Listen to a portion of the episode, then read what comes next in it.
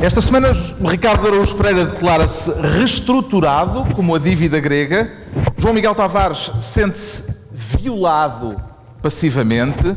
E Pedro Mexia confessa-se primário. Está reunido o Governo Sombra, desta vez descentralizado, em direto a partir da Casa de Serralves, no Porto.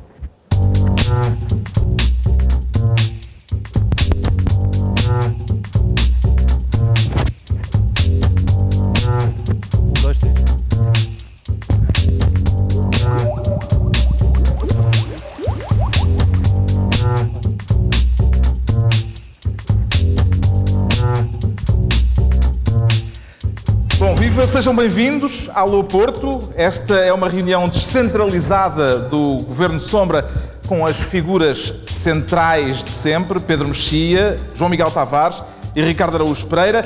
Vamos dar um bibo ao Porto ou não será? Ricardo, for... vamos instar o Ricardo a dar um bibo ao Porto. Se for um bibo à cidade do Porto, sublinhando cidade, não vejo por que não. Então vamos a isso. Biba à cidade do Porto. Estamos desta vez na Casa de Serralves com uma plateia de convidados que vieram juntar-se à comemoração dos 20 anos de emissões da TSF a partir do Porto. Daqui a pouco vamos avaliar o programa de governo e o meio Natal que já lá vai, por conta da crise. Antes, uma palavra para este gesto de descentralização. Vai sentir-se condicionado naquilo que tem a deliberar por estar aqui no Porto, Ricardo Araújo Pereira? Não, não exatamente. Estamos no Porto e e realmente, por exemplo, as estatísticas eleitorais mostram que no norte do país se vota mais à direita. E, portanto, eu acho que não há razão nenhuma para um benfiquista de esquerda como eu se sentir menos popular. Há algum assunto particularmente sensível por estar a 300 km do Estádio da Luz? Não, não. Aliás, tem, tem sido um dia, nós estivemos cá o dia todo, tem sido um dia marcado por um convívio muito são e... Ah! Infelizmente estamos na rádio e as pessoas em casa não podem ver, mas acabo de ser atingido por uma bola de golfe. Mesmo na cabeça. João Miguel Tavares, sente-se moro aqui? Eu não, não nada, nada, nada. Oh, oh, eu tenho uma. Parte de mim também é, um, é diretor da Time Out Lisboa e da Time Out Porto. Ah, ele já está a cativar a audiência. É com imenso prazer que eu estou aqui nesta é cidade compulsivo. à qual venho muitas vezes. E que, Uh, Muito aprecio. Qual é a diferença para si mais sensível entre o Porto e Lisboa, Pedro Mexia? Uh, não sei se, não sei se é mais sensível. Aquela que eu sou mais sensível Também pode ser. é que, digamos, a relação entre os sexos uh, em, no Porto pareceu-me, mas sempre tive cá pouco tempo, mas bastante mais fácil.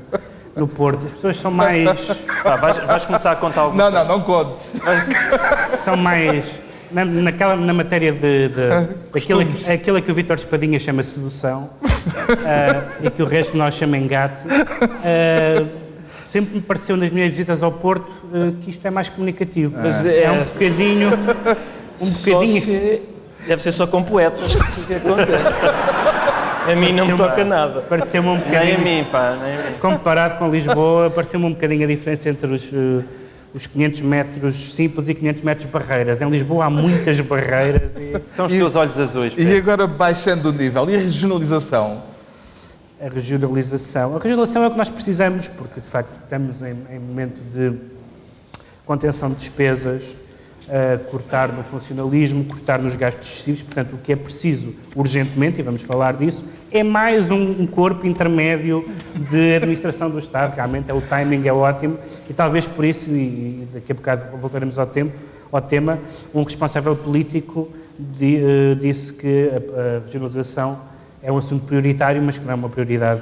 Ah, isso já vamos lá. O João Miguel, que é lentejano, é mais sensível à ideia da regionalização? Sou sensível no sentido em que não quero nada que se faça. Um, porquê? Uh, teoricamente, a regionalização a mim até me parece uma boa ideia, mas nós, na verdade, temos regiões em Portugal. Temos o Governo Regional da Madeira e temos o Governo Regional uh, dos, dos Açores. Açores. Portanto, para mim, é esse o exemplo que eu tenho das regiões em Portugal. E, e, e perguntam-me, querem mais daquilo? Eu digo, não. Existe sempre o outro argumento que é um bocadinho, sei lá, quando o Ricardo Araújo Pereira uh, fala sobre o comunismo eu digo, o comunismo, Ricardo. E ele responde, não, mas nunca houve verdadeiro comunismo. Nem na União Soviética, nem na China, nem na Coreia do Norte, nem Como em o liberalismo Cuba. em Portugal, aliás. É, nunca houve, mas se calhar também não vai haver verdadeira regionalização, portanto é melhor que não haja. Isto da regionalização é matéria em que concorda mais com o António José Seguro da Trofa ou com o António José Seguro de Baião? Ora, aí está. Essa sim era uma belíssima pergunta. Porquê?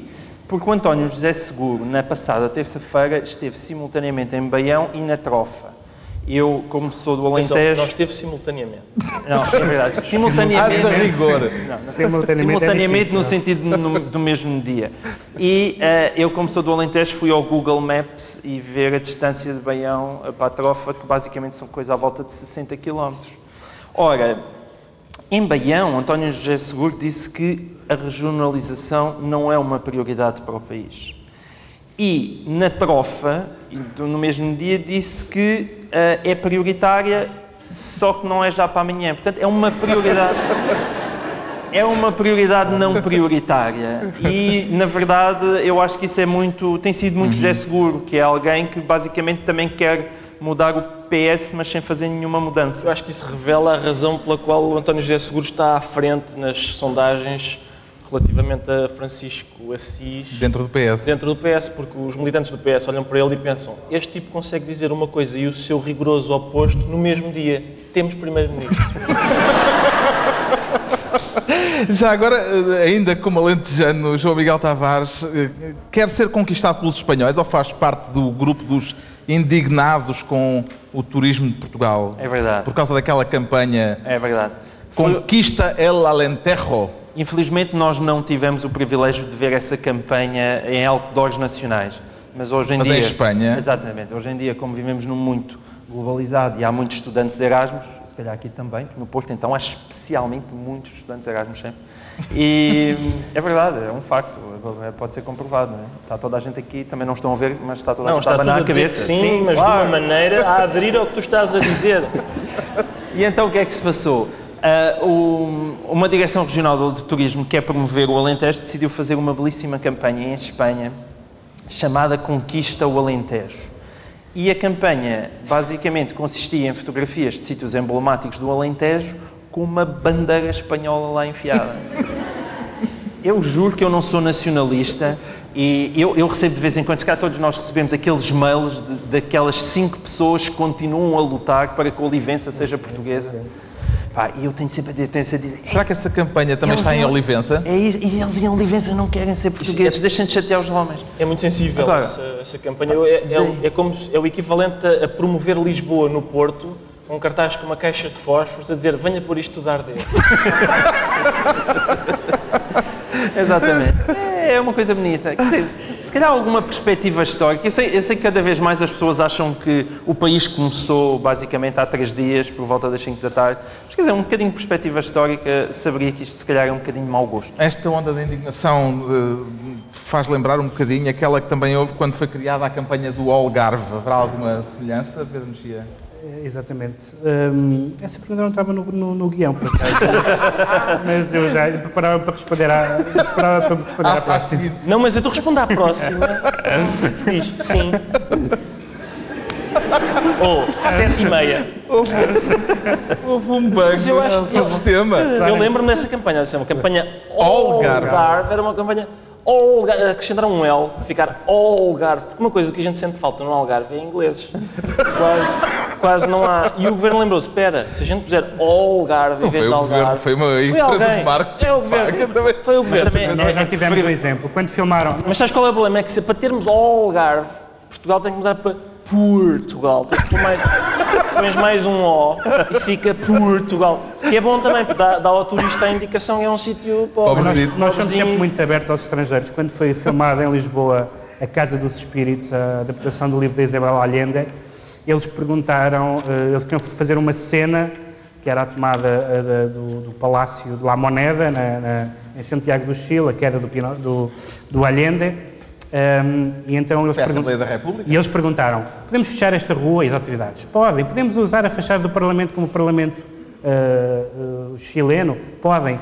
Podemos tirar a bandeira portuguesa e hastear a bandeira do Chile na Assembleia da República, o que é crime no Código Penal. As autoridades podem, claro. Nós somos Não, as o pessoas problema mais todo- encantadoras do mundo. E ainda por cima para fazer a casa dos espíritos. Sim, cima. o crime aí não é. O crime é aquele Além do crime, cine- cinematográfico. crime cinematográfico. O é muito mau. É muito mau. Mal, mas Bom, mal. eh, esta é então uma reunião especialmente atenta ao país real. Eh, É a partir do Porto que o Governo Sombra analisa o programa do novo governo e as medidas adicionais de austeridade. Mas antes há a habitual distribuição de pastas, com o Ricardo Araújo Pereira a querer ser Álvaro. Não quer ser ministro de nada desta vez, Ricardo. Quer ser Álvaro. Prefiro ser Álvaro. Quer ser Álvaro de quê? Álvaro, chega-me Álvaro. Cunhal. Uh, não, não, Não. já havia, realmente o ministro, o ministro teve aí O que é alguma- que faz um Álvaro? Teve alguma desfaçatez, porque o ministro disse eu não quero que me chamem ministro, quero que me chamem Álvaro. E já havia um Álvaro na política portuguesa, toda a gente, a gente vai à Soeiro Pereira Gomes, o Álvaro, toda a gente sabe quem é o Álvaro que se está a falar. Mas, Foi para aniquilar, portanto, sim, eu acho o que é, o- PCP. é uma medida interessante, esta, o ministro da... A minha pergunta é, ele- o que é que faz um Álvaro? Um Álvaro faz muita coisa, é esse o problema, porque ele é ministro da Economia, do Emprego, das Obras Públicas, dos Transportes e das Comunicações. Portanto, chamar Álvaro este homem poupa muito tempo. Como é evidente, Mais uma medida de austeridade. prejudicaria muito o Governo dizer, o, o- funcionamento do Governo, dizer Senhor Ministro do Emprego, dos Transportes, da Economia, das Comunicações e das Obras Públicas, quer o café com adoçante ou açúcar? É evidente que dizer, oh Álvaro, queres um cimbalino? Avança, não é? Sim, sim. Marcelo Rebelo de Sousa, de quem aliás vamos falar eh, um pouco mais adiante, Oh, criticou. oh, Carlos, só, só- só fazer Sim. este apontamento que eu acho que é essencial para os nossos ouvintes. Há um poema do. Vês? Há um poema do Álvaro de Campos que acaba com o verso e havia o luar e o mar e a solidão ao Álvaro, não é? E havia o luar, o mar e a solidão ao Ministro dos Transportes das Obras Públicas. Os poetas sabem na Até, toda. até em termos poéticos fica melhor. Marcelo Rebelo de Sousa, eh, ainda havemos de falar mais dele, criticou o Álvaro, e é legítimo agora, a partir de agora, Sim. falarmos assim, não é? Eh, criticou o Álvaro por dizer que não quer que o tratem por ministro. Eh, João Miguel Tavares também acha que a informalidade tira dignidade ao cargo, como foi o argumento de Marcelo Rebelo de Sousa? Tendo em conta o guarda-roupa que cada um de nós está a ostentar neste momento, eu suponho que seja a pergunta indicada. João Miguel me fazer. Para os ouvintes da rádio que não estão, portanto, a ver-nos, vem de pijama. É que é, eles não. Só quando há bocado saímos do hotel é que vi que estavam todos de blazer. Ainda por cima eu perguntei logo: isto vai ser filmado? Vai. E a minha mãe vai ver. E eles acabaram de me arruinar a vida durante os próximos 15 dias. Mas Nós aquela- estamos a tentar mesmo ver mas se. Peço desculpa pela minha falta de blazer, mas respondendo à tua pergunta, Sim. eu, eu no, no país dos, duro- dos doutores, do respeitinho e das pessoas que para falar em público têm que pôr um blazer, eu acho que a informalidade eh, é, é absolutamente essencial, não é? Hum. É que só mesmo as pessoas medíocres é que acham que a autoridade advém de um título e, ou de um blazer e não da sua e não, e não da sua competência. Vai, vai, opa, vai pôr uma gravata. E- Não sei do que é que estás a falar. Eu, eu quero dizer o seguinte: a, a minha relação com este ministro começa mal desde o início, porque este ministro foi, foi convidado pelo governo e ele veio do Canadá, onde vivia. Portanto, a, a- economia portuguesa, toda a gente sabe isto, a economia portuguesa precisa de exportações. Até o ministro da Economia é importado. Isto acho sinceramente errado. Ah, o- creio que foi Cavaco Silva, se não estou em erro, que quando eh, foi Primeiro-Ministro proibiu os ministros, mesmo aqueles que se tratavam por tu, de se tratarem de outro modo no Conselho de Ministros que não fosse por Senhor Ministro. Eh, será que Álvaro Santos Pereira está, em certo sentido, a ir contra o património eh, político do PSD nesta matéria? Não, eu acho que é o, de facto é o património, falou-se do Canadá, e de facto é o património político eh, anglo-saxónico, em que aquela coisa dos doutores não existe da mesma forma que é cá. Ele vive há 16 anos no Canadá, de facto, eh, e ele ainda acha que as pessoas podem ter um, um trato de informalidade, como provavelmente ainda acha que a nossa polícia anda montada e que, e que jogamos muito bem hockey no gelo. Ele ainda está noutra a latitude. sintonizar ainda. Ele ainda está no- noutra altitude. Mas há uma coisa que é importante. O ministro quer que o tratem por Álvaro porque sabe que o vão tratar por coisas muito piores ao longo da. Enquanto for só Álvaro. Mas esse problema da formalidade resolve-se porque é, é uma coisa que, evidentemente, o Álvaro e o Pedro podem resolver com o Aníbal, se quiserem. Na mesma visita à Feira Internacional de Artesanato, onde Álvaro Santos Pereira fez estas declarações, o ministro lamentou também a falta de bandeirinhas nos produtos portugueses.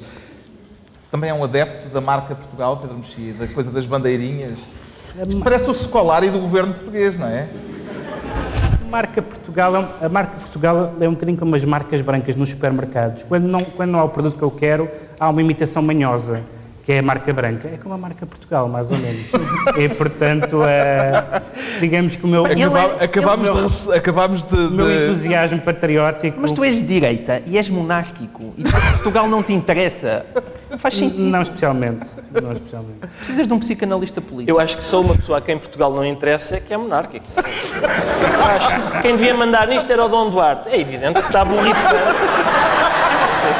Só se pode estar borrifando para isto. E, e a ideia das bandeirinhas, gosta? Eh, o regresso de Scolari, eh, agora na sim. versão Não há janelas, mas nos pacotes de leite. Sim, é isso. Eu, eu- há um- aquele anúncio do, com o Nicolau Breiner e outros atores em que eles estão a tentar fazer compras e escolhem os produtos errados, não são portugueses, e no final eles pegam numa maçã e, e põem a maçã à frente da cara, fazendo a saudação romana. Eh, são, no fundo, nazis da fruta. E isso arrepia-me um bocadinho, mas eu tento comprar. Eu gosto de comer coisas boas e as coisas portuguesas costumam ser boas. O João Miguel Tavares quer bandeirinhas em todo Mas é lado. que, e logo eu, que a mim estas coisas patrióticas não me interessam particularmente. Mas que pela segunda vez neste programa Venho aqui já. vai defender aqui um ponto já de vista é, é verdade, eu, eu daqui a nada nacional e Estou a nacionalista. receber mail que- de partidos que não me interessam nada. Mas, Só gravatas portuguesas é que.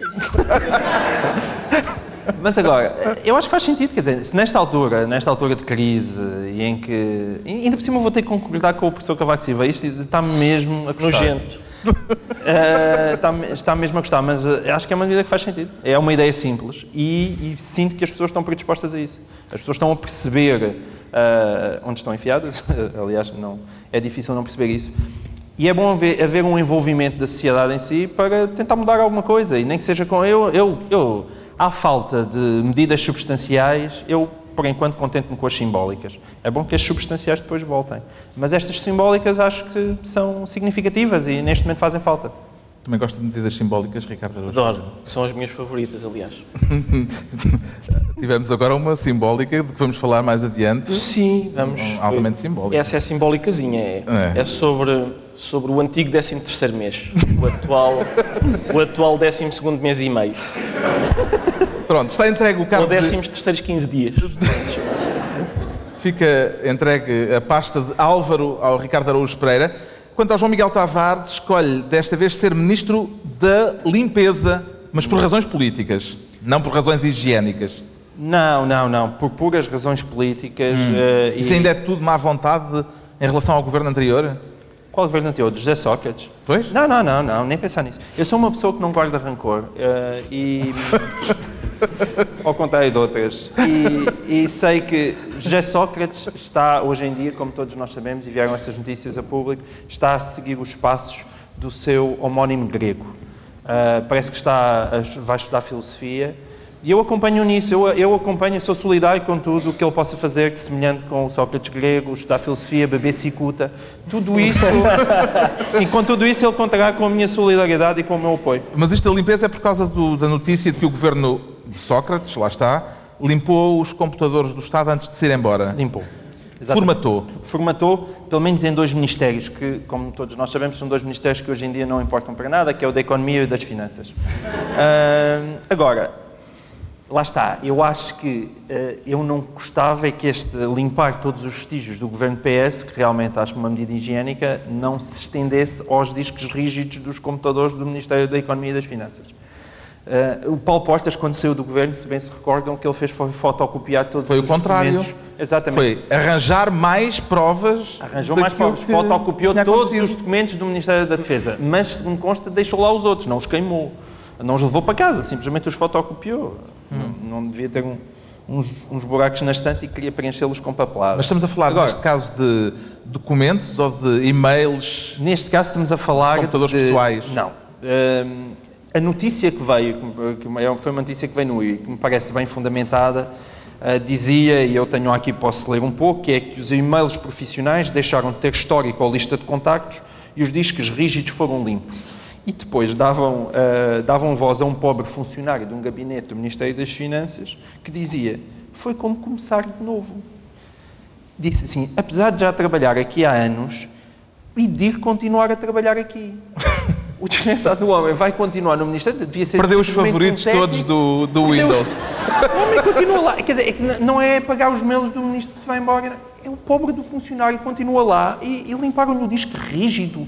E, e, e tiraram-lhe os históricos favoritos. E nós sabemos como perder calhar... os favoritos do, do, do, Windows pode ser às vezes. Claro, não é? MyFavoriteMilf.com, agora chega-se ali e acabam e Quer dizer, é uma coisa que não se faz e, e pode até afetar profundamente a produtividade dos, dos, dos, trabalhadores. Os e-mails que os membros do Governo enviam e recebem dos computadores do Estado são privados ou de interesse público, Pedro Mexia?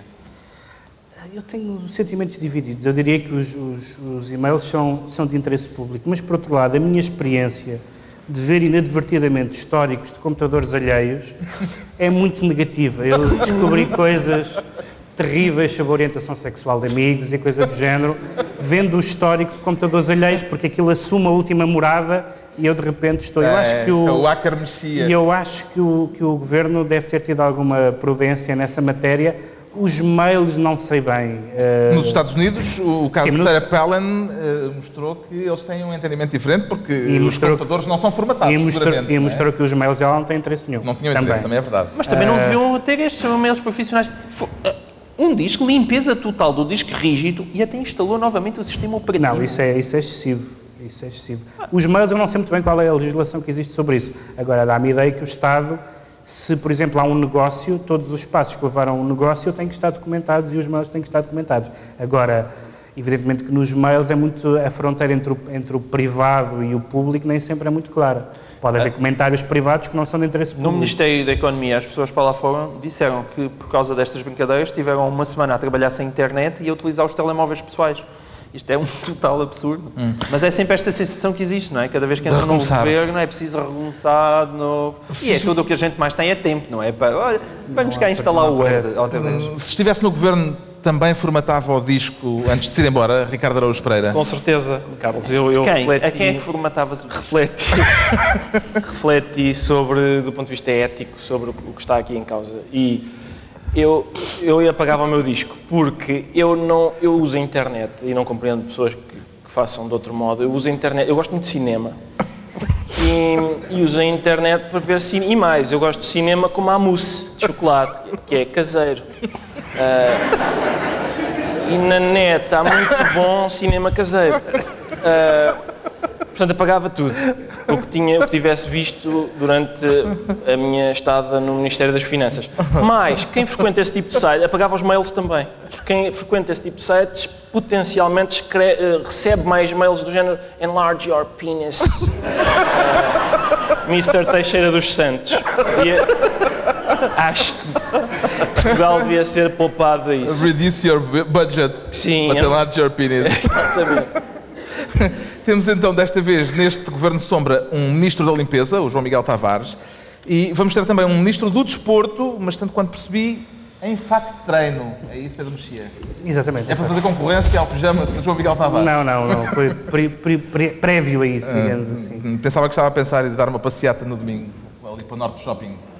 Sim, exatamente. Aliás, é, meia maratona é todo o meu perfil. Uh, é, tem a ver com o facto há duas maneiras como os ditadores podem uh, acabar a sua vida.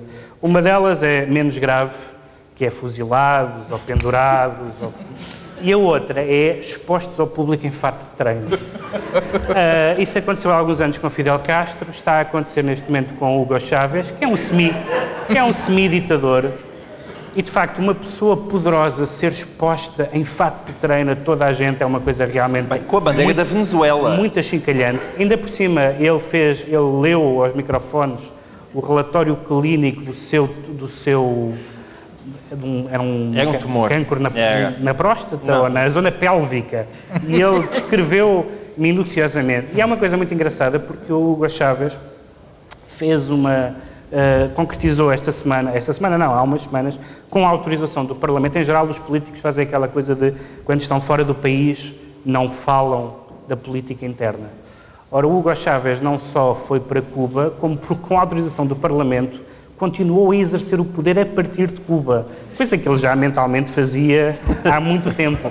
Mas ele exerceu o mandato de presidente da Venezuela de Cuba, assinava as coisas de Cuba, deve ser inédito na história da democracia sul-americana. Uh, e, portanto, vê-lo, tal como Fidel Castro, eles os dois, eles os dois apoiados um ao outro com, com o Raul Castro no meio. E foi, de facto, a, o, o, E ele era o grande, O momento final da humilhação. Ele é o órgão Também gosta de ver políticos em fato de treino, Ricardo Araújo Pereira? Não, não, acho muito triste. Acho muito triste, porque, é, no fundo, é, é, estão a fazer o caminho inverso dos, dos treinadores de futebol. Os treinadores de futebol começaram por usar fato de treino e estão a caminhar para o fato e gravata.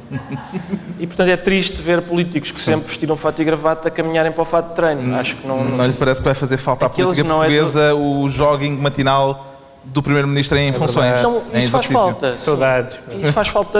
Eu acho que eu acho que nós devíamos ter suspeitado quando o Primeiro-Ministro começou a tentar ganhar resistência física para correr, devíamos ter percebido que ele se preparava para, para fugir depressa e, portanto, se o passo escolha começar a fazer jogging é, é fazer a mala. Voltando ainda à América Latina, esta semana houve muitos rumores que davam como certa a morte do Hugo Chávez. O que é que explica uh, todo o secretismo que existe, tem existido em torno do estado político do Presidente, que culminou agora com o facto de ele vir divulgar ele próprio o seu boletim clínico, mas durante dias uh, ter mantido aquele segredo todo, João Miguel Tavares? Eu acho que era pelas razões que o Pedro estava a dizer, não é? Para poder continuar a assinar despachos a partir de Cuba e porque, vá lá, de repente não me parece que haja assim uma grande tradição democrática na Venezuela que faça com que os presidentes tenham que dar justificações ao seu povo. Hum. Portanto, uh, Hugo Chaves gosta de falar abundantemente durante 5 e 6 horas na televisão. O, a única coisa engraçada em Hugo Chaves é que, aliás, isso é próprio, próprio, acho que, das ditaduras, aquilo é o 8 ou 80. Ele passou de não dizer nada para dizer todos os exames que fez, como o Pedro estava a dizer, que ele só me faltou de. Faltava, ele estava a, eu estava à espera que ele dissesse em qual das nalguinhas é que levou uma injeção. Porque aquilo chegou a um. Faltava a, a palavra tal... nalguinha. Mas deixa, mas, não, deixa dizer que isso, isso, não é. Isso não é um exclusivo das ditaduras ou das, das semidemocracias. Eu lembro que quando o professor Freitas do Amaral abandonou o cargo com, com, por quem eu tenho a estima, que é sabida, uh, quando o professor Freitas do Amaral abandonou, abandonou o cargo de, de ministro dos negócios estrangeiros, houve quem disse que, fosse, que era por problemas políticos. E ele uh, revelou, uh, divulgou, publicou, aliás, como apêndice a um livro, uh, a sua ficha clínica. até aqui seria estranho, mas nada de especial, só que o, o Freitas de Moral revelou ao país aquilo que o país já sabia, que o professor Freitas Sobral revelou que tinha problemas na coluna, uh, que era a principal acusação que lhe era feita, e ele confirmou, dizendo de facto há aqui um desvio para a esquerda, na terceira vértebra. Há outro ex-presidente do CDS que se estreou ontem no Parlamento na bancada socialista. Não é presidente. Não chegou a ser, não, não, chegou, a ser presidente. Não chegou a ser presidente. Basílio Duarte acho que não foi. CDS, apesar de tudo, nunca desceu tão foi candidato à presidência da República. Foi, foi, não, foi, foi, foi candidato. Estou um grande serviço à democracia nesse Bom, momento. estamos a chegar ao fim da primeira hora desta reunião especial do Governo Sombra. A partir de Serralves, no Porto, vêm aí as notícias. Já voltamos depois do noticiário com o, o programa de governo, a austeridade e os ministros Sombra, Pedro Mexia, João Miguel Tavares e Ricardo Araújo Pereira.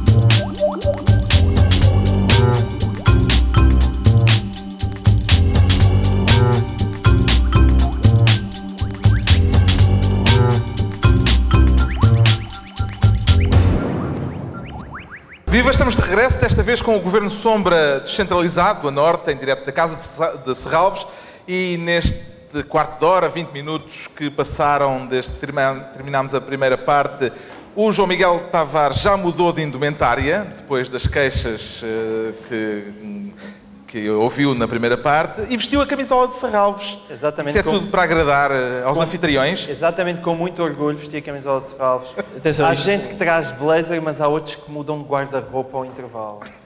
Isto não... Nota-se a diferença de nível. Desculpa lá, mas mudar de camisola não costuma ser exatamente uma boa. Não, é isso. um elogio, não é? Neste, neste caso, Não é, é, neste não é. caso é por uma boa causa. Sobretudo no Porto, a última pessoa no Porto que disse que tinha muito amor à camisola está em Londres agora. Bom, daqui a pouco passamos em revista ao programa de governo e a posse de mais eh, 33 secretários de Estado. Antes, os planos para o Natal. Já decidiu a metade do cabaz de Natal que vai prescindir este ano, João Miguel Tavares?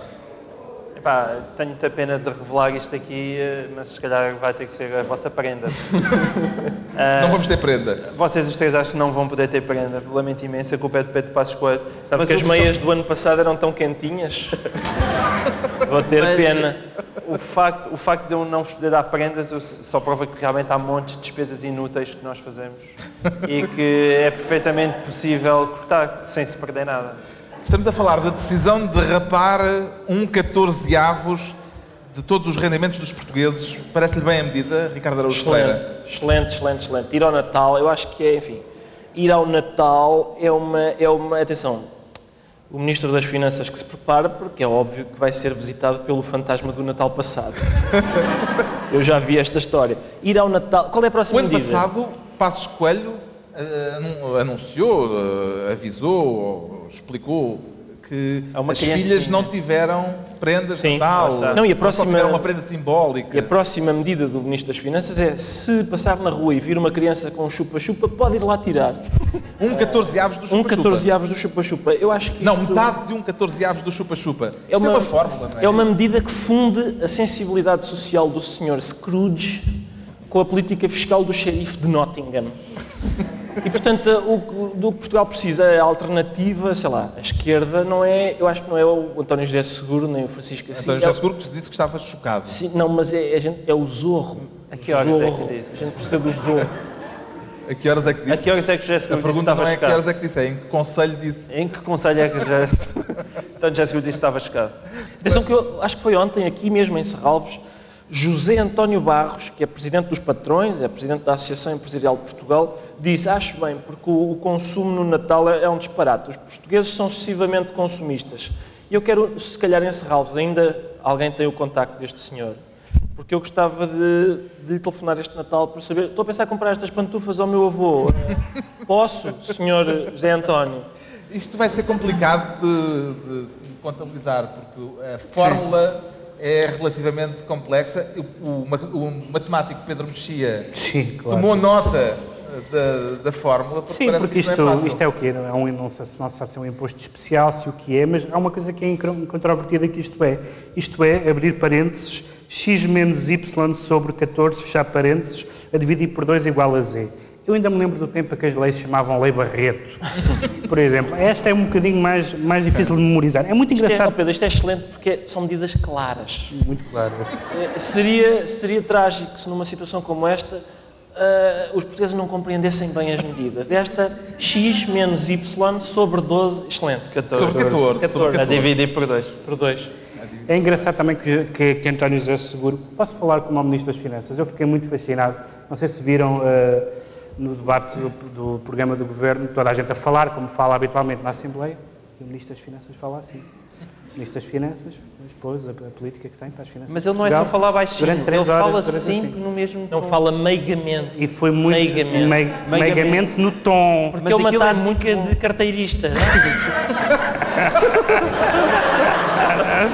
Enquanto a mão está aí lá atrás Eu acho que para se ele... palmar a carteira. E é aquele, eu vejo isso nos filmes, não é? Ele se falar, eh, eh, durante o tempo suficiente, nós começamos a ver círculos e espirais no ar e ficamos hipnotizados e a partir daí... Mas via-se via que era um estreante, houve problemas até com o facto de ele não, não conhecer o regimento da Assembleia da. República, o Ministro das Finanças, porque normalmente quem. Pena não estar lá o nobre. Sim, Pena não estar lá o nobre para ajudar. Eu acho que ele não sabe o regimento ainda, porque quem, normalmente quem anuncia medidas destas, primeiro põe uma meia na cabeça e diz mãos ao ar.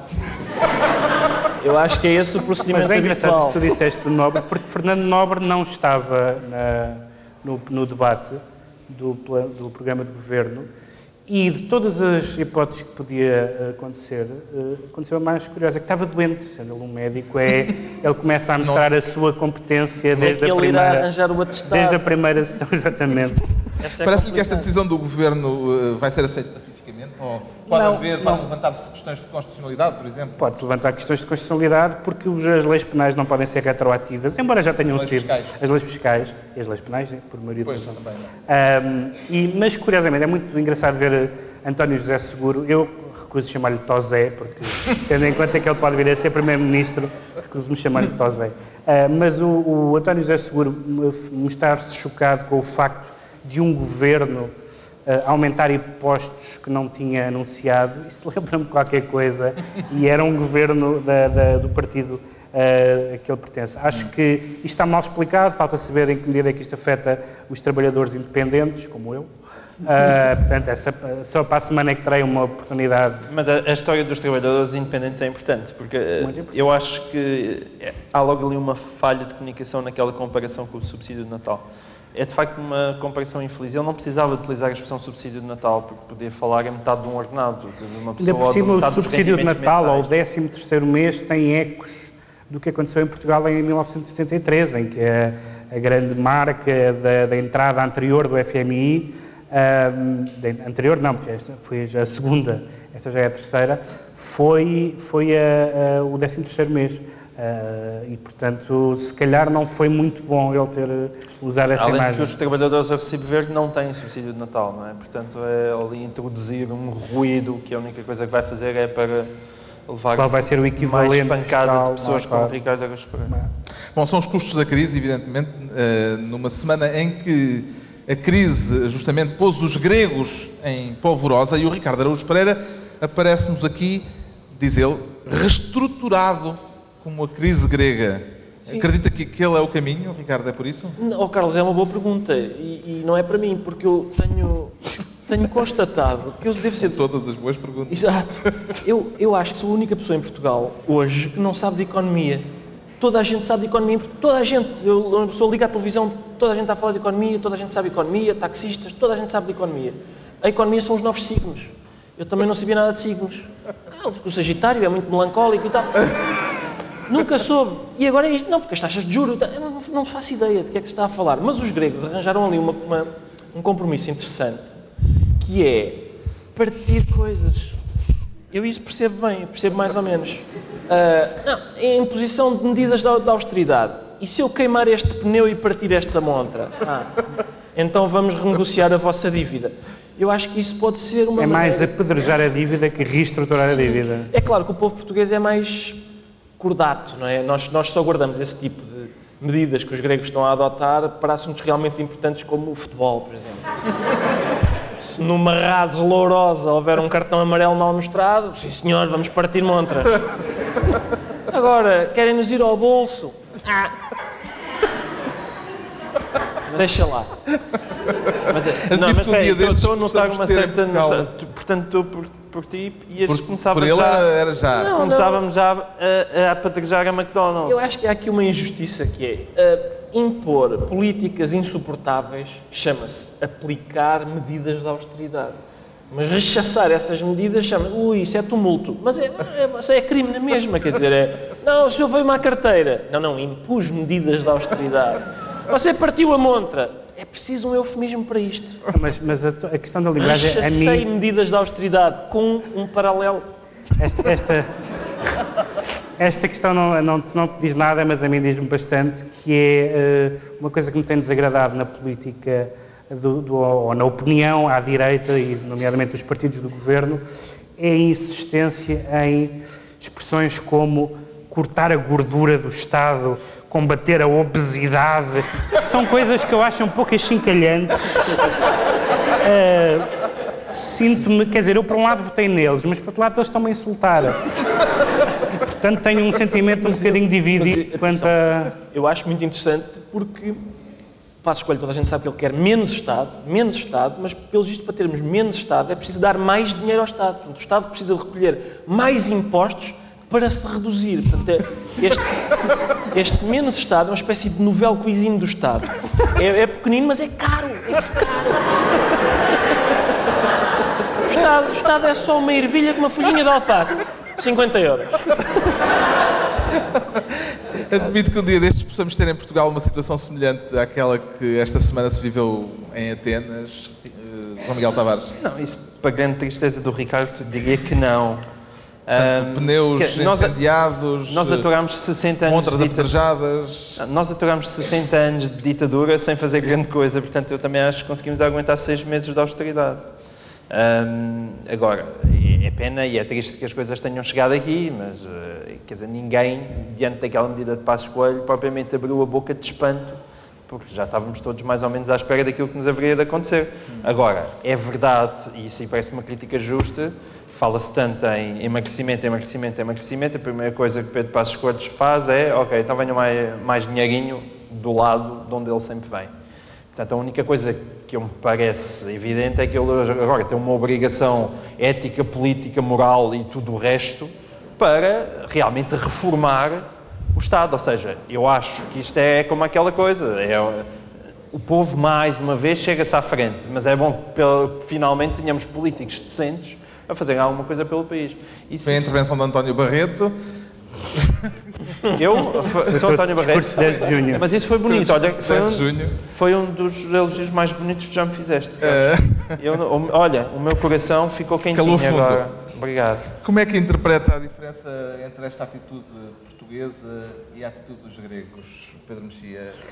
Há, um- há uma imagem eh, que alguém usou, que é uma imagem encantadora, encantadora para todas as partes envolvidas, que é ahm, o- nós estamos a entrar num quarto escuro atrás de um grego e, portanto, ele vai batendo nos sítios e, e, e nós ouvimos, olha, aqui há um móvel, aqui há um armário. Portanto, a, a Grécia é o que nós vamos ser daqui a alguns tempos. Aliás, nós tivemos a oportunidade de ser há, há um tempo entrevistados por uma eh, equipa de, de televisão da- grega, que, que obviamente não tem critério em quem convida, Ah, e nós agradecer, tivemos a oportunidade também de lhes agradecer por eles estarem pior que nós, porque de facto é, é uma, a única coisa, o único conforto que nós temos é ter alguém atrás. Fazer o trabalho sujo por nós. Exatamente. É verdade. Está explicado porque é que o Ricardo se declara então reestruturado. O João Miguel Tavares confessa-se violado, verdade. passivamente. Violado passivamente. Isso não é precisamente o que caracteriza a atitude de quem é vítima de violação? Dentro da violação é a pior que há. Não, geralmente, geralmente luta-se um bocadinho, eh, não é? Geralmente distribuixa-se um bocado. Ah, então Mas eu, não- eu, eu- eu neste caso não. É com caso não. agrado e satisfação. Não, porque é assim, eu sou contra, evidentemente, todos os tipos de violação, exceto uma. Ah, E eu já explico porque, que é a violação da privacidade dos sujeitos passivos. Isso aí eu ad- advogo que se viola e que se viola à bruta. E porquê? Por uma, por uma razão. Isto vem de uma notícia em que isto tem a ver com os recibos verdes eletrónicos, provavelmente já muita gente aqui eh, passou. E eu também tive que começar a passar, porque é obrigatório agora a partir de 1 de julho. Quem passa recibos verdes tem que o passar através da net. Ah, e o que é que aconteceu? Ah, surgiram notícias de que advogados e médicos, portanto, essas profissões basicamente aqui do, do costume e outros profissionais liberais, estariam contra a entrada em vigor dos recibos verdes eletrónicos.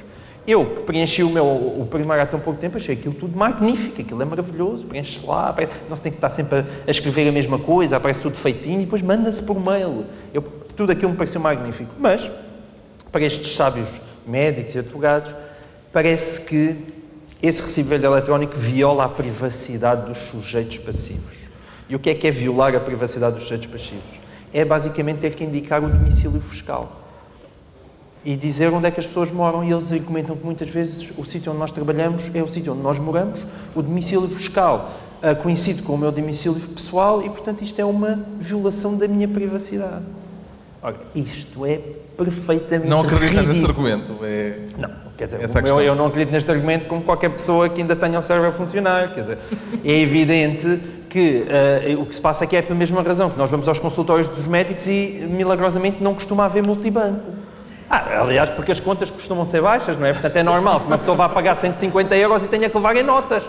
É uma coisa que faz todo o sentido. É, é porquê? Porque é que isto é? Também certamente para não violarmos a privacidade do senhor através do multibanco. Ora, nós já sabemos onde é que isto chega, não é? E é, é, é muito triste. Uma medida desta dos recibos verdes eletrónicos parece-me perfeitamente clara. É evidente que se pode discutir, é às vezes o velhinho que ainda não tem internet e como é que vai passar o recibo verde, mas também parece-me que 25 anos depois da introdução dos EX Spectrum em Portugal, as pessoas já têm a obrigação, ou pelo menos há de haver um netinho que saiba trabalhar no computador e, e parece-me uma medida perfeitamente razoável, ótima, é mais fácil para toda a gente, é tudo mais claro, é mais transparente, permite fugir, que as pessoas não fujam com tanta facilidade aos impostos, mas lá vêm sempre as corporações protestar. E, enfim, basicamente é por isso que, neste caso, e só neste caso, por favor, Estado inteiro viola a privacidade destes sujeitos passivos. E o Pedro Mexia é favorável ao recibo verde eletrónico? Que remédio não, tem não, ele? Não é, mas é por, por, essa razão, essa razão explica porque é que escolheram para Ministro da Saúde alguém que vem dos impostos. e é alguém que tem, se há alguém que tem ar de, de violar a, a, a, privacidade. a, privacidade. de sujeitos, quer ativos, quer passivos, é Paulo Macedo. Paulo Macedo é claramente um extra dos Sopranos, desde a boca ao lado, é aquilo tem, tem um ar de vai tudo andar na ordem nos próximos anos com Paulo Macedo. Está solidário com os médicos ou com os recibos verdes, Ricardo Araújo Pereira? Oh, Carlos, eu lamento discordar, mas eu estou solidário com os médicos, sempre. Uh, por para já, os recibos verdes nunca me livraram de uma micose. Uh, São verdes. E em segundo lugar, há duas ou três classes profissionais das quais eu não digo mal. Uh, médicos é uma, juízes, não convém porque essa gente, eu depois vou ao médico e ah, eu ouvi no outro dia o seu programa, espera que eu já te dou um remédio bom. Os senhores doutores têm toda a razão. Mais nada. É bom ver que tu és um homem de princípios, mas só em política internacional. Exatamente, exatamente. É um homem... Está tratada a violação do João Miguel Tavares, ainda por cima com gosto. Muito gosto. Isto quando temos à mesa um ministro sombra, o Pedro Mexia, que se declara primário. E gosta, Pedro Mexia? Gosto muito, eu gosto desta ideia do Francisco Assis. Primário como Francisco Assis, Francisco portanto. Assis quer que as eleições primárias para o PS uh, sejam abertas a toda a gente. Hum. A toda a gente possa votar, portanto, não só os é filiados... É uma espécie de franciscanismo não, político. Não só, exatamente, não são filiados... Essa é boa. Não são, não só os filiados do PS como toda a gente. Há duas razões. Uma é porque é uma tendência eh, que já em voga em países como os Estados Unidos. A outra é que ninguém no PS quer votar nele. É, portanto, ele, ele anseia claramente. Eu gostava disso porque uh, acho que as pessoas não têm muito, não têm muita, muitos incentivos para votar, porque votar é um ato construtivo. Hum. Mas esse sistema abre a porta a votar como um ato destrutivo. Imaginem que todos nós vamos poder escolher os líderes dos partidos que detestamos. É uma, é uma uh, por exemplo, nova secretária-geral da CDU, Luísa Apolónio, com aquela voz estridente. Se nós conseguimos fazer isso... Uh, CDU não tem secretário-geral. Secretário-geral ah, do PCP, é verdade, é verdade. E a Luísa Apolónio é dos Verdes. Dos Verdes, Pronto. sim. Esse, esse partido completamente diferente do PCP, é verdade. Peço Lá perdão. vamos levar o protesto sobre o Peço rigor. perdão. Por exemplo, uh, alguém que, que saiba uh, roubar o protagonismo uh, a Pedro Passos Coelho no PS, Ricardo Rodrigues. é uma pessoa que sabe roubar o protagonismo. E portanto isso seria muito divertido.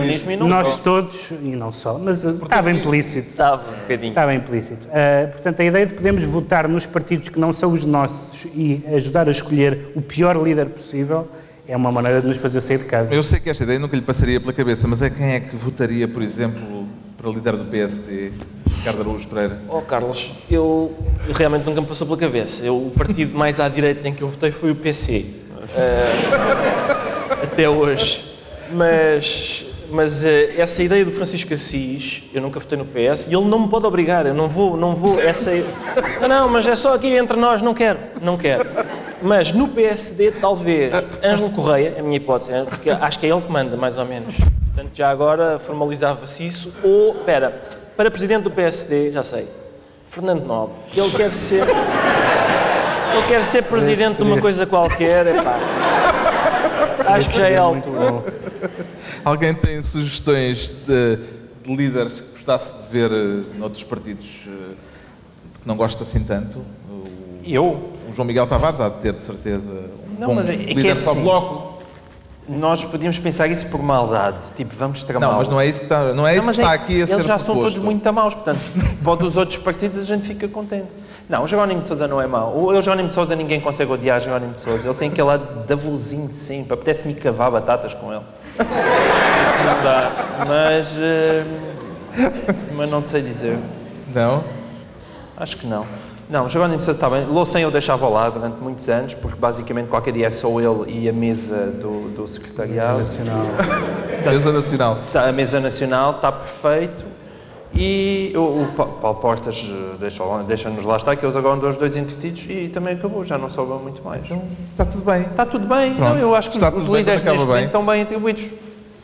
Tirando talvez o Primeiro-Ministro, mas agora já é um bocadinho tarde para fazer alguma coisa. Mas deixa-me dizer uma coisa sobre as primárias do PS, Pois. que é o seguinte. Eu acho que até hoje o Partido Socialista tem feito tantas asneiras a escolher os seus próprios líderes que eu acho perfeitamente legítimo que agora deem a vez a outros. E, portanto, ah, acho fantástico que, que sejam os outros, que, se- que não os não socialistas, eles, porque os socialistas elegeram José Sócrates, pelo amor de Deus, António Guterres, também não, não foi nada bom, era mais simpático, mas não correu nada bem. Eu acho que se derem a voz à sociedade, mesmo agora, eh, atenção, eu acho que eles vão escolher António José Seguro, quando Francisco Assis é, é infinitamente mais competente, não tenho a menor dúvida disso. Pronto, no PS já perceberam que Ou têm que seja, votar no seguro porque Vão votar no seguro, ou se o seja, vão Tavares cometer mais um erro. Vão diz que o bom é o assim. Não, não, não, não. Não, mas o bom é o Assis. mas eu sou um homem independente. Eu, eu votei PSD nas últimas eleições só porque não havia mais alternativas.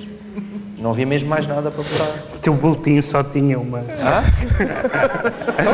Twilight Zone. Mas quem mais? Não, não havia outra hipótese? Eu tenho mesmo essa Bom, teoria. entretanto, esta semana ficou completo o governo do PSD com o CDS, o governo de Passos Coelho, com a posse de 33 secretários de Estado. Eram para ser 34, mas eh, houve qualquer coisa que correu mal e um ex-administrador da TVI acabou por não tomar posse. Tem ideia do que é que terá corrido ou não terá corrido bem a Bernardo Bairrão? Tenho, tenho, tenho ideia do que é que terá corrido bem. Bernardo Bairrão ficou muito contente com o facto de ter sido convidado, eh, o que é normal, e contou um segredo a uma pessoa, pedindo-lhe que guardasse segredo. Eh, calhou que essa pessoa era Marcelo Rebelo de Sousa. Conta- a noção de contar um segredo a Marcelo Rebelo de Sousa é uma contradição nos termos, porque é como contar um segredo a um megafone. Eh, e, o, e Pedro Passos, e o Pedro Passos Coelho, que tinha até agora conseguido que o, que o, que o elenco governativo não estivesse muito nos jornais, eh, acho, que não gostou, acho que não gostou disso. Lembro Mas há aquela explicação de que Bernardo Bairrão tinha feito umas declarações contra a privatização da RTP. Sim, e Bernardo- Bernardo Bairrão E o Paulo Portas também. Berna- exatamente, é que o problema é esse, eles disseram. Bernardo Bairrão pronunciou-se contra a privatização da RTP, mas também se, privatou, se, se pronunciou contra a privatização da RTP quase todos os ministros do CDS. Ah, e o CDS, em geral, é muito pouco entusiasta dessa privatização neste momento, porque não há espaço para, o- para o mercado publicitário, etc. Ainda por cima, o, o Bernardo Bairrão seria ministro, aliás, secretário de Estado da administração interna, cuja relação com a RTP é nenhuma. Portanto, eu acho que é muito mais, muito mais eh, provável que tenha sido uma que tenha sido Pedro Passos Coelho impaciente com estas eh, habituais traquinices do professor Marcelo do que propriamente uma razão mais substancial. Isso foi, isso foi por isso, congratulo-me com isso. Atenção, tendo em conta o que é a RTP e os seus sindicatos, era possível que a polícia de choque tivesse que ir limpar o edifício. E, portanto, podia ter que ser Bernardo Bairrão a dar a ordem. Eu acho, Não está mal eu acho, quer dizer, por um lado, por um lado eu, eu acho bem que Bernardo Bairro não tenha ido, porque em cada legislatura há sempre alguém que sai da TVI por causa do governo. Por isso, este assunto já está despachado. A Manuela Moura Guedes desta legislatura já está, vamos avançar. Por outro lado, é pena, porque ele era administrador da TVI e o programa do PSD parece um programa da TVI, na verdade. Há drama, vai haver lágrimas, eh, empobrece as pessoas. Parece mesmo um programa da TVI. E, portanto, um administrador da TVI acho que estaria habituado a geri-lo. Teve pena que Bernardo Bairrão não tivesse chegado ao governo? Uh, bom, não. Na verdade, colocado assim, dessa maneira tão fria, não é por uma razão que o Ricardo uh, aqui estava a referir. E eu, bem. eu, e bem, como, dizes. como é habitual. ou pelo menos raramente bem, mas sempre com graça. Agora, uh, agora o, eu, eu, apesar de tudo, sou um bocado desmemoriado, mas não me esqueço do papel de Bernardo Bairrão na, na, na TV e no caso Manuela Marguetes, quer dizer, era Bernardo Bairrão que lá estava. E aquilo que se passou foi muito, muito feio. Portanto, o facto desse senhor não ir para uh, o governo não se perde muito. Agora, o PSD sai-se muito mal da fotografia porque aquilo é muito mal explicado. E eu próprio tenho dúvidas se seja simplesmente porque Marcelo uh, disse o nome. Deixa-me dizer uma Acho que a história está muito mal contada e, mais uma vez, não vai ser bem contada porque o próprio Bairrão já se percebeu que não vai falar. Que é um mal. É, quer dizer, esse é o lado anti-TVI dos nossos políticos. Geralmente as pessoas saem e vão sempre muito caladinhas. Eu gosto de estrilho. Percebe? Até esta mesa há pessoas, por exemplo, que saíram cargos públicos, tipo cinematecas e tal, e que nunca explicaram bem porquê. Pá, e eu, e eu, e eu gosto que as pessoas expliquem, porque isso é uma. É uma. É, é- é- com, isso é um convite para uma vida pública mais higiênica, com mais, mais perfumada. Ele não te perdoa, não te perdoa, não te perdoa. Não, mas eu vou falar não da Cinemateca, mas da RTP e da TVI, porque é- Ah. é, engraçado, porque o, o- o- mesmo as pessoas que são teoricamente a favor da, da privatização da RTP, pelo menos do primeiro canal, são contra neste momento, porque não, de facto não há, supostamente não há publicidade para três canais. Mas o mais engraçado, para além de ser engraçado os empresários liberais não quererem concorrência, tem alguma graça esse ponto, mas há uma, Pais do Amaral e uma- Balsemão. Sim, Pais do Amaral e Balsemão, mas Pais do Amaral fez uma declaração encantadora, disse se eh, houvesse um terceiro canal televisivo privado, não só não havia eh, receitas, isto e aquilo, como a qualidade da programação ia baixar muito. Que é a pergunta, é óbvia, como é que se ia notar, não é? O que, o, o que é, o que é a atual programação da televisão baixar muito? A- a- Há um nível, é, é como ser o último do campeonato, não, não, não se pode ser, eh, quanto é que são agora? 18, 16? 18. Não se pode ser Só 17 conheço bem um, Não conheço bem. não me interessa. Eh, e, portanto, não é possível descer abaixo do que já está hoje. Bom, não há secretário de Estado eh, designado por Marcelo Rebelo de Sousa, mas há um secretário de Estado limiano, Muito bom. o secretário de Estado do queijo, do queijo bola. Vamos passar a chamar assim, não é? Ah, o que, é que, eu- o que é que eu te posso dizer quanto a isso? Eu acho que, eu acho que aquilo, Daniel Campelo, aquilo que é um Daniel... secretário de Estado que fez greve da fome tudo. Mas não foi só isso, atenção, não é só o facto do senhor ser limiano, é o facto de, em 2000, ele foi expulso Paulo Portas do Não foi Ah, expulso. Não foi Não, expulso. não foi bem expulso. Infelizmente, Foi não, suspenso, é infelizmente não foi Foi expulso. suspenso por Levou Paulo um Portas. grande e aí, há coisa de quê? Dois anos, ele estava a chamar malabarista a Paulo Portas. Sim. E agora Paulo Portas, num movimento de malabarismo, conseguiu enfiá-lo de novo dentro do governo. E isso é extraordinário. Infelizmente não foi expulso, mas ao contrário do que, do, do que tu sugeres, eu acho que o, que ele, o, o, o queijo limiano pode parecer eh, uma coisa mais ou menos anedótica. Eh, certamente revelou que é absurdo, coisa que toda a gente sabia em ciência política e em direito constitucional, que é absurdo nós temos um número par de deputados. Em país nenhum do mundo há um número par de deputados, ficamos com aqueles 115, 115, que é uma coisa absurda. Mas além disso, eh, o que aconteceu ali foi eh, uma, um atentado grave aos princípios constitucionais, que, como sabes, me são caros, porque os deputados, embora sejam eleitos por círculos regionais, representam os interesses do país. E foi a, foi a primeira vez que, numa, num assunto tão sério como o Orçamento de Estado, houve um deputado que pôs os interesses da sua região acima dos interesses nacionais, ah, tal como eles são representados no Orçamento de Estado. E, portanto, que essa, que essa pessoa ainda esteja no partido e que seja agora promovida a secretário de Estado, eu acho lamentável. E deixa-me só assinalar mais uma contradição, porque eu acho extraordinário que Paulo Portas tenha andado a fazer um discurso tão super moralista durante ahm, a campanha eleitoral e agora, quando tratou de meter governo, conseguiu, entre ah, os ministros que tinha, mais os secretários de Estado que tinha, que eram tudo juntos, eram para uns 11 ou 12, conseguiu pôr um único independente e o resto foi tudo gente do partido ao ponto de ir pescar o Daniel Campelo. Há também um secretário de Estado que é adjunto de um adjunto. É isso mesmo. É o meu secretário de Estado favorito, chama-se Feliciano Barreiras Duarte e é secretário de Estado adjunto do ministro adjunto. Barreiras, não barreirinhas. Não. É secretário de Estado adjunto do ministro adjunto. Portanto, se o governo fosse um bitoque, ele era as batatas fritas das batatas fritas. É adjunto do adjunto. Há aqui um excesso de adjunção que eu acho que acaba por ser simbólico, porque, na verdade, este é um governo adjunto do FMI. E, portanto, toda a gente se devia chamar adjunto. Hum. Devia ser Primeiro-Ministro adjunto, Álvaro adjunto, toda a gente era adjunto.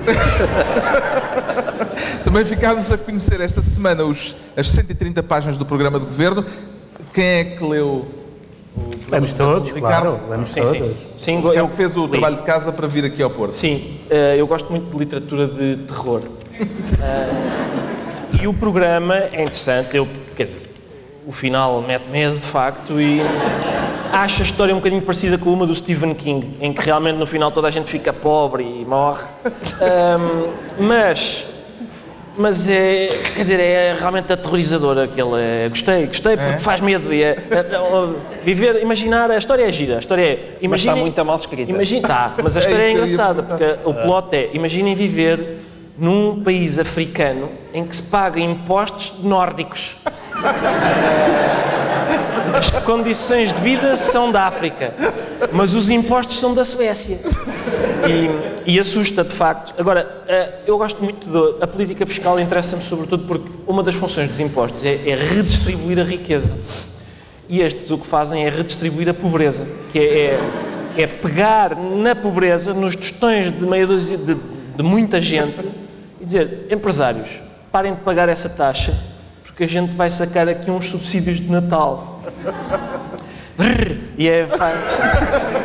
Assusta, de facto. E o Pedro Mexia, o que é que achou em termos de estilo? Uh, este, prosa? Eu acho que este, este programa não sobreviveria a ser uh, examinado por Nuno Crato, porque é uma pessoa que é muito sensível à matemática e ao português, e são duas áreas em que este programa é um pouco sensível. E ainda por cima é, um, para um programa frugal, 129 páginas é muito. Foi escrito claramente por 11 pessoas diferentes, ou 12, uh, e portanto é uma grande... É um cadáver É uma grande salga...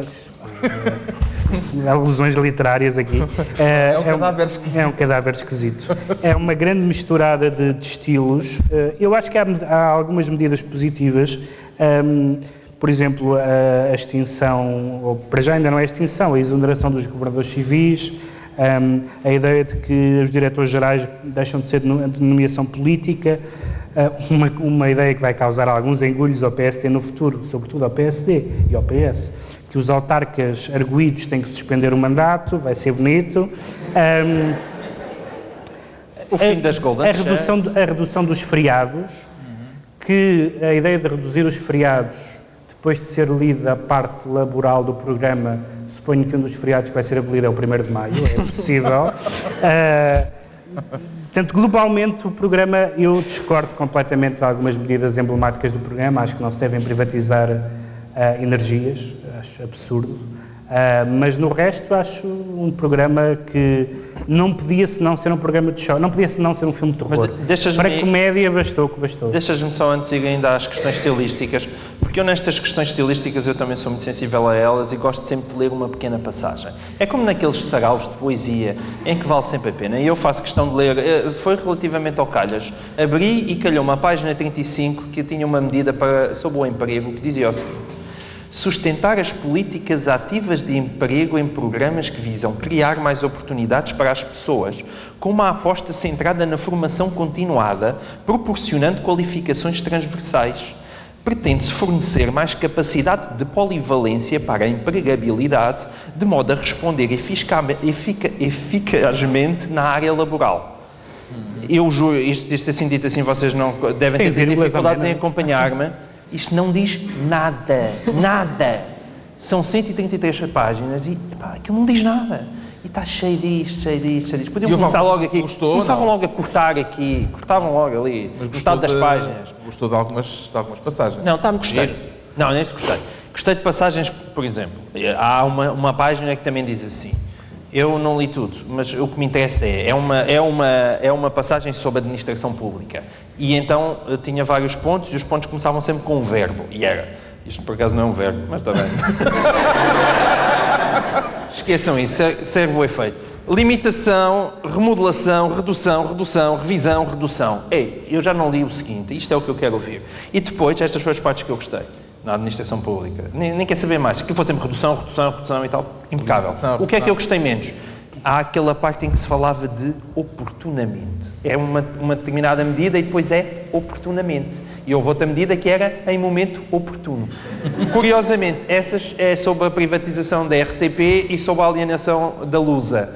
E, portanto, como nós sabemos, momento oportuno significa nunca, uh, e é isso que eu lamento profundamente. O oportunamente, eu também reparei nos oportunamentos, os oportunamente no programa do governo quer dizer coisas que o PSD quer fazer, mas o CDS não. Portanto, eles comprometem-se e oportunamente devemos falar disso. Bom, estamos a chegar à altura dos decretos e o Pedro Mexia decreta um bom diretor de marketing para a Al-Qaeda. Está a candidatar-se para o lugar, Pedro Mexia? Estou, aliás, trabalhar para o terrorismo islâmico é o meu sonho antigo, mas... Eles querem, queriam mudar de nome, não é? Eles querem mudar de nome e essa parte é muito engraçada. Eles querem mudar, mudaram de líder e mudaram de nome. Achou, achou a Al-Qaeda que, um, que portanto, uma organização que mata em massa pessoas em hotéis, no, no metro, em mercados, etc., achou a Al-Qaeda que está com um problema de imagem. É capaz de ser do logo ou do nome, há qualquer coisa que não está a passar. Mas por acaso, é que eu nunca percebi, é Al-Qaeda, é Al-Qaeda. É como a IKEA, não é? É IKEA ou é IKEA? IKEA exatamente. E a gente não sabe, isso faz confusão, de facto. Eles sugerem uh, dois uh, nomes, não, não se vai haver votação com, com, likes no Facebook deles, que é Monoteísmo e o Grupo de Jihad, Isso é, um complicado. e o outro é Restauração do Grupo do Califado. São os dois nomes que estão em cima da mesa. O califado, para quem, para quem não conhece o termo, significa que. Também a, ideia, não é? a ideia de que todos os países que no passado foram muçulmanos devem voltar a ser. Também nos. Que é uma ideia que para nós é enternecedora. Bom, o Ricardo Araújo Pereira decreta tweetar como Jesus tweetou. Exato. Vai ter que nos trautear esse decreto, Sim, Ricardo. Eu, é, tweetar como Jesus tweetou. Bom, chega. Eu, não, Agora que ele estava a juntar ao corpo. Desculpa. Não, não. Porque não o João Miguel é capaz de repegar na, na cantilena. É homem para isso. Sim, mas não queremos. É. o que aconteceu esta semana foi que o Papa tweetou um Twitter, um tweet com o seu iPad. Uh, e portanto eu acho admirável um homem que tweeta tweets no Twitter com o seu iPad e ao mesmo tempo diz: Sim, mas isso do preservativo são modernices. Finalmente, e espero que ainda esteja por aí o Papa. uh, o verdadeiro. A quem isto pode interessar. O João Miguel Tavares decreta que André Vilas Boas não vá sozinho para Londres. Exatamente. Percebi, exatamente. não se a referir exatamente. à família de André Vilas Boas. Não, isso já o acompanhou, mas eu, acho, eu gosto de André Vilas Boas, não estou sequer a ironizar, e portanto eu acho que ele merece boa companhia de outros esportistas. Ou seja, eu acho que ele devia também levar o Falcão, Uh, devia levar o Hulk. Vá, continua. Devia levar o João Moutinho. Que são todos bons jogadores que merecem uma carreira em Inglaterra. E, e merecem portanto, uma oportunidade. É, merecem uma oportunidade. Eu gostava tanto de os ver jogar no Chelsea e era esse o meu decreto. Está concluída mais uma temporada de análise política, desta vez a Norte, a partir de Serralves. Segue-se uma pausa de dois meses no Governo Sombra. Em setembro estará de regresso, de regresso este Governo Sombra Pedro Mexia, João Miguel Tavares e Ricardo Araújo Pereira. Obrigado.